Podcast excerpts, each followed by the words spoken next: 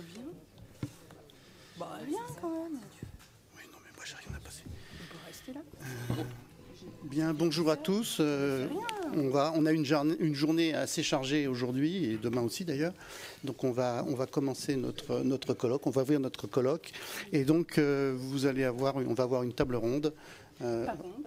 Pas une table, mais une discussion sur ce thème de qu'est-ce que la vie. Donc, et euh, les intervenantes vont se présenter elles-mêmes euh, quand elles prendront euh, la parole. Voilà, je vous laisse la parole pour cette ouverture. Bonjour à tous. Donc, je me présente Anne Perroche, directrice générale déléguée à, la science au CNRS depuis pas tout à fait un an. Euh, je le dis tout de suite, il se trouve que je suis biologiste, euh, mais c'est pas pour ça que, je suis là.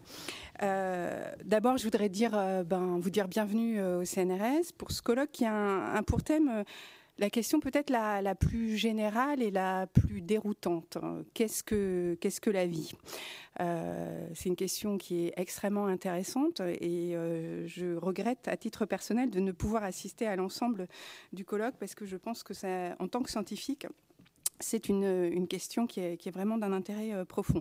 Je voudrais remercier euh, euh, Pascal Delécluse, euh, directrice de l'Institut des sciences de l'univers, et Stéphanie euh, Thibault, directrice de l'Institut de l'écologie et de l'environnement, euh, d'avoir accepté euh, d'ouvrir euh, la matinée, en présence aussi de la directrice euh, de l'Institut des sciences biologiques euh, qui euh, clôturera euh, le colloque. Euh, Je pense que vous voyez euh, tout de suite euh, que la volonté est d'ouvrir ce sujet au-delà euh, de la biologie euh, elle-même et je pense que le programme euh, le montre très largement.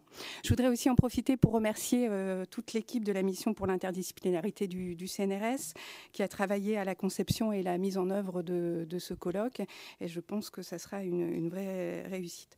Alors qu'est-ce que la vie? Vous le savez probablement, hein, c'est le titre d'un d'un ouvrage de, vulgarisation scientifique, comme on disait, euh, du physicien euh, Schrödinger, un des pères euh, fondateurs de la mécanique quantique. hein. Vous savez, au CNRS, les physiciens et la physique ne sont jamais très loin.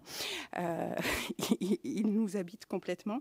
Et donc cet ouvrage qui est, paru en 1944 et qui faisait suite en fait à, une, série de conférences euh, qui ont eu lieu au, Trinity College. Donc c'est un, ouvrage qui est, extrêmement marquant, je pense, et qui a marqué de, grands scientifiques. Et au moment des conférences, euh, Schrödinger a, indiqué que bien que l'arme la plus terrible du physicien, à savoir la déduction mathématique, y fut peu utilisée, le sujet était néanmoins euh, difficile et que les, conférences ne pouvaient être qualifiées euh, de populaires malgré la simplicité apparente euh, du sujet euh, pour un physicien. Euh, dans ce livre, euh, il énonce un certain nombre de principes. Alors certains se sont avérés euh, plus ou moins justes. Il, énonce que la vie, à l'inverse de l'univers, est le seul générateur d'entropie négative, hein, ce qu'il appelle la négantropie. Mais il évoque aussi un sujet très intéressant. Il évoque l'existence d'un cristal apériodique qui constituerait en quelque sorte la, mémoire de l'espèce. Et il parle de code Morse.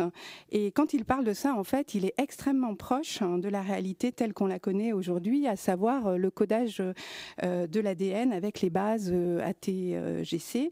Or, à cette date, l'ADN n'est pas encore reconnu comme étant support de l'information génétique et on n'en connaît pas la structure, hein, qui ne sera dévoilée que près de dix ans plus tard. Et d'ailleurs, Watson et Crick ont dit qu'ils avaient lu l'ouvrage de Schrödinger avec beaucoup d'intérêt et que ça, avait d'une certaine manière influencé leur recherche. Et enfin, euh, finalement, Schrödinger conclut le livre euh, par des spéculations euh, philosophiques plus ou moins heureuses sur le déterminisme, le libre arbitre ou le mystère de, la conscience humaine. Donc, je pense que ça illustre bien que la question qu'est-ce que la vie est tout autant une question scientifique qu'une question philosophique. Et c'est vrai que si on regarde dans l'histoire, les définitions philosophiques de la vie, en fait, ont toutes préexisté à la biologie elle-même, hein, qui est un terme qui apparu relativement euh, tardivement euh, à la fin du XVIIIe siècle. Et euh, d'ailleurs, si on regarde la, majorité des traités de biologie, dans ces traités, le, sens des mots vie et vivant est quasiment jamais défini. C'est un concept qu'on considère comme connu.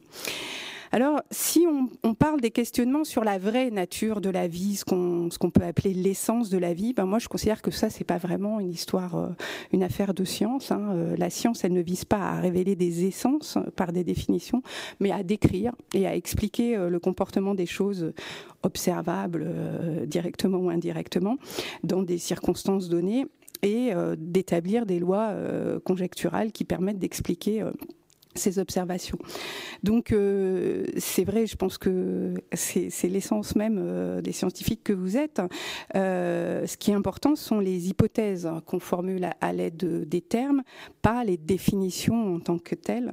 Et finalement, le sens des termes constitue une question théorique qui est importante, mais avant tout, ce qui nous importe, c'est la question pragmatique et ce qu'on en fait au quotidien et comment on aborde les choses.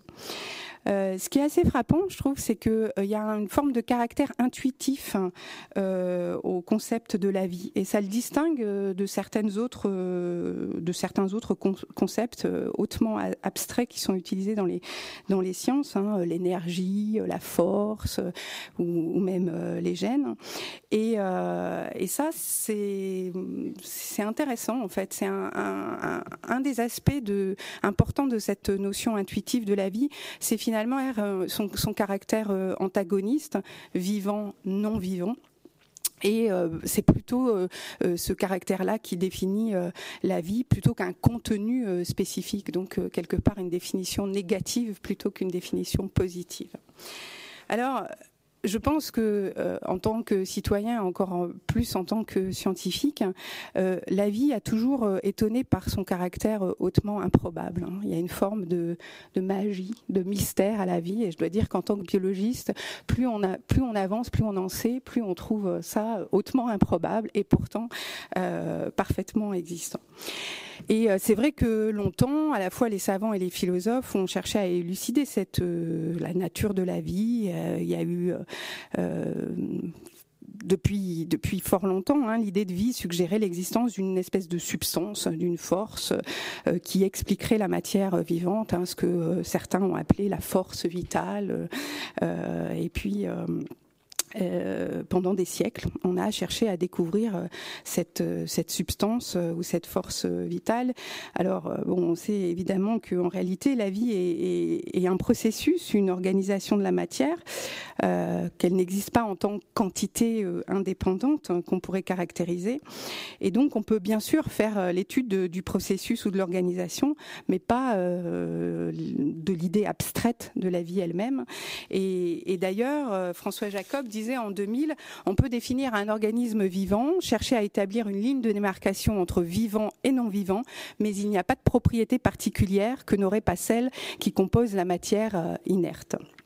Donc, euh, euh, la biologie, finalement, donne naissance à l'émergence de théories qui embrassent l'ensemble des phénomènes de la vie, mais sans pour autant définir la vie elle-même. Donc euh, aujourd'hui, euh, ceux qui s'intéressent aux sciences du vivant au sens très large du terme explorent euh, la combinaison subtile en fait hein, qui, qui, gouverne les processus du vivant, combinaison où vous le savez, le hasard et l'évolution ont toute leur place et je pense que vous en discuterez très largement dans la journée. Et puis, je pense qu'il y a un concept qui est important, c'est de ne pas oublier la dimension du temps qui est qui est essentielle à la compréhension du vivant, hein, d'où les questions un peu prégnante sur euh, l'origine euh, du vivant, les origines du vivant et évidemment euh, l'évolution des, formes vivantes qui occupent de nombreux scientifiques. Donc euh, on l'a dit, hein, dans la science comme dans l'expérience ordinaire, euh, quelque part, la reconnaissance de la vie euh, reste fondée sur un processus intuitif. D'ailleurs, ce processus est lui-même enraciné dans une capacité cognitive qui est le résultat d'une longue évolution. Donc c'est une réflexion intéressante. Mais même si finalement la détection de la vie est une partie de notre équipement mental naturel, notre capacité intuitive à discriminer vivant du non vivant s'est heurtée à toutes les époques, mais surtout à l'ère moderne, à des cas ouvrant au doute, avec des nouvelles formes du vivant, les virus, les animaux coloniaux, les écosystèmes, la biosphère. Enfin, maintenant, on, sait que ces cas sont de plus en plus nombreux finalement au fur et à mesure que l'exploration du vivant progresse. Et donc, le vivant a lui aussi sa matière noire. C'est ce qu'aime à dire la directrice de l'Institut des, sciences biologiques. Donc euh, la question, les questions qui se posent, c'est euh, est-ce qu'on serait capable, par exemple, de concevoir une forme de vie euh, qui ne soit pas organique? Est-ce que on pourrait établir des lois biologiques, c'est-à-dire des, des, lois qui s'appliqueraient à tout être vivant sans exception? Ça veut dire que ceci soit terrien ou éventuellement existant dans d'autres dans d'autres galaxies. en fait, à défaut de disposer d'une définition au sens strict du terme, il nous faut probablement disposer d'un caractère un petit peu euh, opératoire de reconnaissance, et euh, notamment pour trois domaines de recherche que vous allez euh, explorer dans la journée, où euh, l'exobiologie, bien sûr, hein, la notion de vie artificielle et euh, ce qui concerne les origines de la vie. Alors c'est vrai qu'il y a eu euh, dans l'ère moderne récemment pas mal de, tentatives de, définition. Et donc par exemple, la NASA dans son programme exobiologie a, tenté une définition en disant que la vie est un système auto-maintenu capable d'évolution darwinienne. et c'est vrai que l'ensemble des, des définitions théoriques contemporaines sont euh, euh, soit très largement fondées, sont, fondées euh, très largement soit sur l'histoire de l'auto-maintien, l'autoproduction, le métabolisme et l'individu, l'individualité elle-même, soit sur la notion de reproduction et les collectifs qui en résultent. Mais on sait d'ores et déjà que probablement ces visions sont sans doute un peu trop simplistes encore et que la vie pourrait très bien avoir émergé selon des, des chemins variés que nous ne connaissons pas encore. Donc euh, il, y a, il y beaucoup de travail et, euh, ça m'amène à, la conclusion de mon petit propos, euh, c'est qu'on a fait évidemment le constat qu'en particulier ces deux dernières décennies, la compréhension de, la vie a été euh, bouleversée par des avancées euh, exceptionnelles de l'exploration du, monde vivant. Et c'est d'ailleurs pourquoi le CNRS, sous la conduite de l'Institut des sciences biologiques, va publier en janvier 2017 un, le livre blanc pour les sciences du vivant au XXIe siècle. cette initiative, dont j'imagine certains d'entre, à laquelle certains d'entre vous ont pu, ont pu participer, euh, a fait l'objet d'une présentation à l'Assemblée nationale le, 22 septembre 2016 euh, afin de euh, sensibiliser notamment les décideurs à l'importance que les sciences du vivant présentent sur plein d'égards, à plein d'égards, et je pense que vous aurez également l'occasion d'en parler aujourd'hui.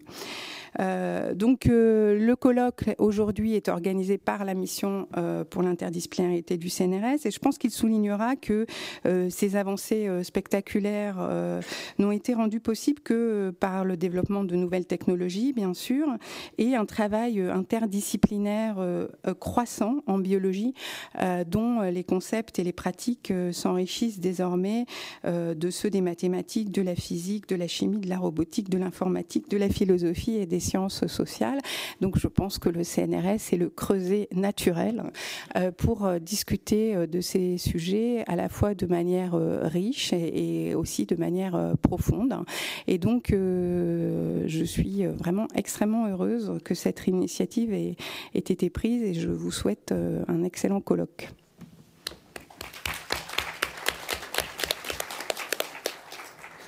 Je ne sais pas. Stéphanie, peut-être? Euh, Non, Pascal, tu veux commencer? Quelques mots pour. Donc, euh, je suis euh, donc Pascal Leclus, la directrice de l'Institut national des sciences de l'univers. Et euh, c'est vrai que je viens d'un spectre complètement différent. On a tendance à penser que quand on fait les sciences de l'univers, eh bien, on est relativement loin des sciences du vivant. Et en fait, très récemment, on a mené une réflexion interne à l'Institut où on a, on a réfléchi sur quelles étaient les grandes questions, les grands défis des années à venir. Et euh, j'ai moi-même été surprise de me rendre compte que dans l'ensemble des domaines que couvrait l'Institut, eh bien, il était vraiment apparu euh, comme un enjeu majeur de prendre en compte les interactions entre euh, le biotique et la, la biotique, parce que l'enjeu, c'est d'avoir des approches intégrées pour euh, comprendre l'évolution de l'univers et l'évolution du système Terre. Donc partout, dans tous les domaines, les mêmes questions revenaient de dire il faut maintenant réussir à intégrer les sciences du vivant avec les sciences abiotiques pour ré- ré- avoir une approche constructive euh, du monde de demain. Alors, je donnerai quelques exemples. hein. Il y a d'abord évoqué peut-être le domaine euh, des sciences de l'univers avec euh, l'en- l'enjeu de, la cosmologie. Donc euh, les astronomes euh, ont des télescopes. Avec ces télescopes, euh, on explore toutes les nuits euh, ce qui peut se passer au fond de l'univers. Et puis on traque l'évolution de grands objets. On traque l'évolution euh, des galaxies, des trous noirs, des étoiles. Et on observe, on regarde ce qui se passe. Et les observations ont montré que euh, euh, dans, dans la poussière cosmique, dans tout ce, ce que l'on observait là-bas, eh bien, euh, on avait en fait euh, énormément de, de- de molécules. Des- on avait une complexité qui se développait dans- dans- dans la poussière cosmique. On avait euh, toute une, une émergence. Alors, je ne, sais, dirais pas jusqu'à dire c'est la vie, mais est-ce qu'il y a des émergences de formes, de complexité qui, se forment dans, l'univers, qui sont euh, extrêmement euh, intéressants et qui peuvent euh, nous interpeller en tant que pré- précurseurs d'une exobiologie dans un milieu complètement différent de ce que l'on peut rencontrer dans le système Terre, mais qui nous interroge sur les, fondements de ce que peut être l'émergence de la vie. Je pense que ce seront des thèmes évoqués dans votre colloque et c'est extrêmement important de le voir.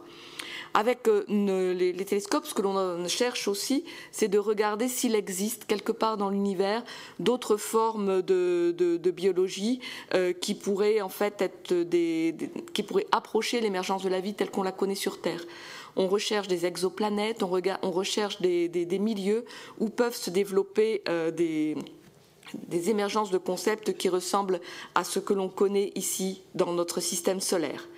Plus proche de nous dans le système solaire, on peut voir euh, récemment, on, a, beaucoup parlé des comètes, on a beaucoup parlé des, enjeux que l'on avait euh, à pouvoir euh, atterrir sur les comètes, à, pouvoir comprendre leur, fonctionnement, ce qu'elles pouvaient apporter.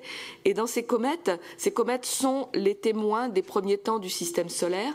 Elles conservent la mémoire de ce, qui, de ce qui a pu être à l'origine de nos systèmes solaires. Et c'est extrêmement intéressant d'arriver à les ausculter pour révéler est-ce qu'elles ont un contenu en matériaux du vivant ou en précurseur de ce qui peut être le vivant du système solaire. Donc là également, on voit qu'on a une science partagée où on peut euh, euh, avoir euh, comprendre ce que peut devenir, ce que peut apporter en fait l'étude du, du vivant à la compréhension même de notre système. Et que dire sur les sciences mêmes de la Terre? Quand on regarde ce, qui intéresse le- les, géophysiciens du globe, ils s'intéressent à l'histoire de la Terre depuis son, émergen- son émergence, ils s'intéressent à l'évolution de sa structure interne, à, au façonnement de la croûte lithosphérique et à l'émergence de la vie. Et on voit que l'émergence de la vie s'est inscrite dans l'évolution de la biogéochimie de surface. Alors, qui a précédé quoi C'est compliqué, on ne sait pas, mais euh, ce que l'on constate aujourd'hui, c'est qu'on a des grands cycles en termes de géochimie et que l'évolution des grands cycles en termes de géochimie, c'est également corrélé à l'évolution des formes de vie sur la Terre. Donc on voit qu'on a une évolution euh, en interaction entre euh, les sciences de la vie et, et la géophysique ainsi que la géochimie de la Terre. Si on regarde sur les milieux que l'on connaît actuellement, sur l'océan, on voit que dans l'océan, l'exploration des milieux extrêmes océaniques, sous forte pression et sans oxygène, a permis de découvrir des formes de vie extrêmement différentes du monde de surface. Donc là, on a vu également, le- par nos observations, l'émergence de, mondes, de modes de vie qui n'avaient rien à voir avec la vie qu'on connaissait en surface. Donc là également, on a des leçons extrêmement intéressantes à tirer sur ce que l'on peut connaître sur la vie. L'atmosphère que l'on a sur Terre, ben, l'atmosphère, la, composition stable depuis euh, quelques millénaires a fortement évolué euh, en, fonction, en fonction du temps. Euh, le temps est effectivement une dimension temporelle extrêmement importante pour regarder comment peut évoluer la vie. L'atmosphère que l'on a aujourd'hui transporte, déplace, combine, modifie les aérosols biotiques et abiotiques en son sein. Euh, si on a aujourd'hui l'émergence de, formes de vie dans, l'atmosphère, eh bien, elle peut le combiner avec euh, d'autres formes abiotiques et, modifier les régimes euh, météorologiques que l'on connaît sur la Terre. Que dire également de la surface continentale? Par surface continentale, on comprend les mécanismes à la fois des sols et de l'hydrologie. On ne saurait aujourd'hui comprendre le fonctionnement et l'évolution de la surface continentale euh, sans traiter des interactions constantes entre la physique, la chimie et le monde du vivant.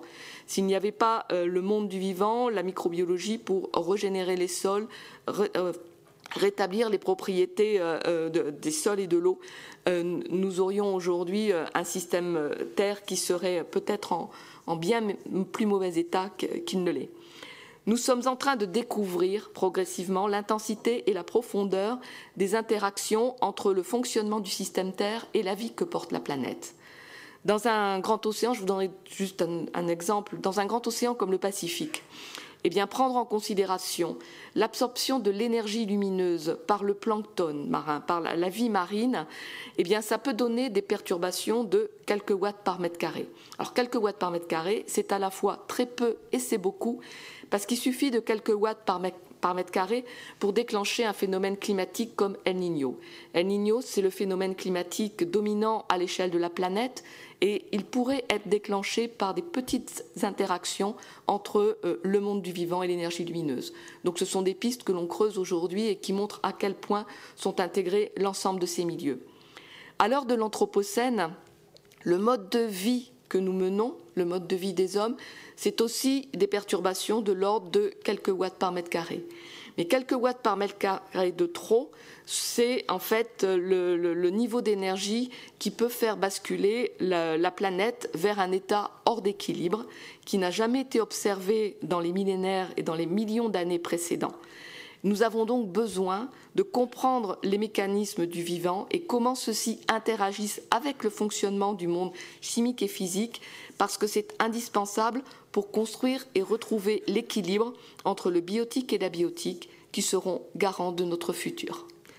Et je vous souhaite de travailler sur ces questions pendant ce colloque que je trouve passionnant.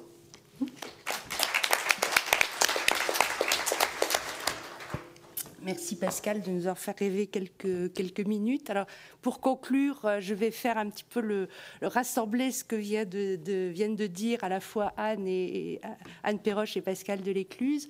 Et euh, je dirais que effectivement, qu'est-ce qui le vivant aujourd'hui, il faut encore approfondir nos connaissances. C'est-à-dire que nous n'avons pas tout découvert et les découvertes nous le disent euh, chaque jour. Et ça, je pense que vous allez en avoir pas mal d'exemples. Alors Anne, Anne Perroche a, rappelé l'importance de l'interdisciplinarité de la biologie, dont les concepts, comme elle l'a dit, s'enrichissent des maths, physique, chimie, robotique, sciences sociales. Il y a juste un mot qui a été oublié, c'est l'écologie. L'écologie, c'est euh, tous les êtres vivants vivent, se développent, évoluent au sein d'un écosystème. L'adaptation à l'environnement, c'est bien souvent un élément clé d'évolution, qu'il s'agisse des cellules, euh, dans un corps, de micro, de macro-organismes jusqu'à l'homme et à ses sociétés. D'aucuns disent que la culture n'est rien d'autre qu'une adaptation euh, de l'homme à l'environnement. Donc on peut, c'est un, vaste sujet, et je reprendrai donc ce qu'a dit aussi Pascal, adaptation à l'environnement, qui comprend bien entendu euh, tout ce qui est physique, etc. Donc je vous laisse sur ces quelques mots, mais n'oubliez pas que nous vivons tous en interaction les uns avec les autres, le vivant les uns avec les autres et avec son environnement. Et c'est effectivement un, terme que vous comprendrez que nous défendons beaucoup, qui est celui de l'écologie. Je vous remercie et je vous souhaite deux jours passionnants.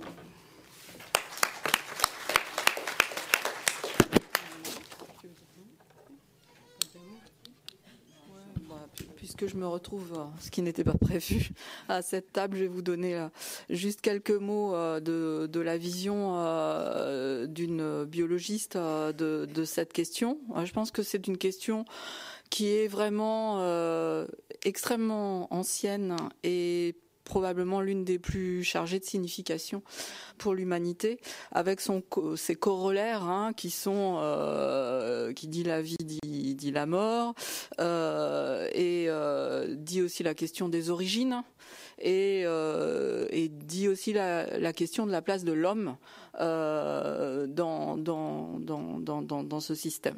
Donc ça, c'est voilà. Une fois qu'on a dit ça, effectivement, je pense que c'est extrêmement chargé de signification euh, pour l'humanité depuis euh, depuis des millénaires.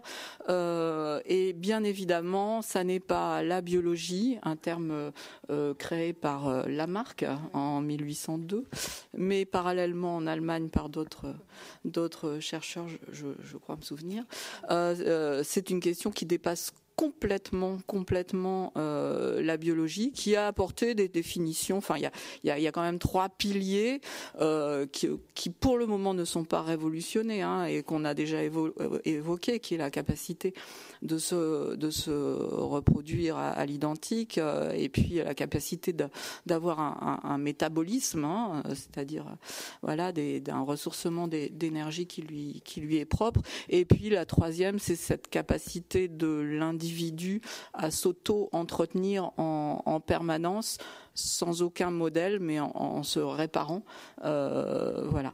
Euh, ceci dit, effectivement, cette question est venue, euh, je pense, euh, de, fait d'organiser ce, colloque très très naturellement, déjà parce que depuis une vingtaine d'années, la biologie vit des, des, des bouleversements extrêmement importants qui font que, bien que cette définition-là euh, euh, soit toujours à peu près valable, on a euh, des, visions de qu'est-ce qui est vivant, plus de qu'est-ce que la vie, qu'est-ce qui est vivant, qui sont remises en question, que ce soit sur le plan des origines, sur le plan aussi des, des, des, conditions de vie. On avait enfer, enfermé le vivant dans il faut ceci, il faut cela pour que ça vive, et les explorations qu'on fait actuellement font qu'on trouve des organismes qui ont l'air indubitablement vivants et qui vivent pourtant dans des milieux qu'on avait qualifiés de totalement impropres à la vie. Et pourtant, ils y sont, ils sont dans tous les milieux de la planète, euh, même ceux qu'on qualifiait de euh, euh, à la vie. Donc ça prouve que cette vieille question euh, évolue dans ses réponses euh, et, bien sûr bien bien bien d'autres bien d'autres domaines avec euh, l'étendue absolument insoupçonnée de la de la biodiversité et notamment du monde de des unicellulaires plus des vraies vraies questions qui que, les biologistes maintenant se, se posent devant des organismes, comme euh, Anne l'a évoqué, les virus géants, dont on se demande si finalement euh, ce sont des choses vivantes ou vivantes et si elles sont vivantes, ça remet aussi en question euh, l'organisation de l'unité euh, euh, de base de, de, de, des êtres vivants qu'on qu considère toujours actuellement comme la cellule. Mais, mais quand on voit les cycles de, enfin j'ose pas dire de vie, mais les cycles des virus, on peut se poser la question de, de ces frontières dans dans, le vivant. Donc, je pense qu'il y a là un domaine euh, mais fantastique et, donc euh, comme d'habitude à de très vieilles questions les sciences euh, apportent de nouvelles réponses et donc je vous souhaite également de passer deux jours palpitants avec les scientifiques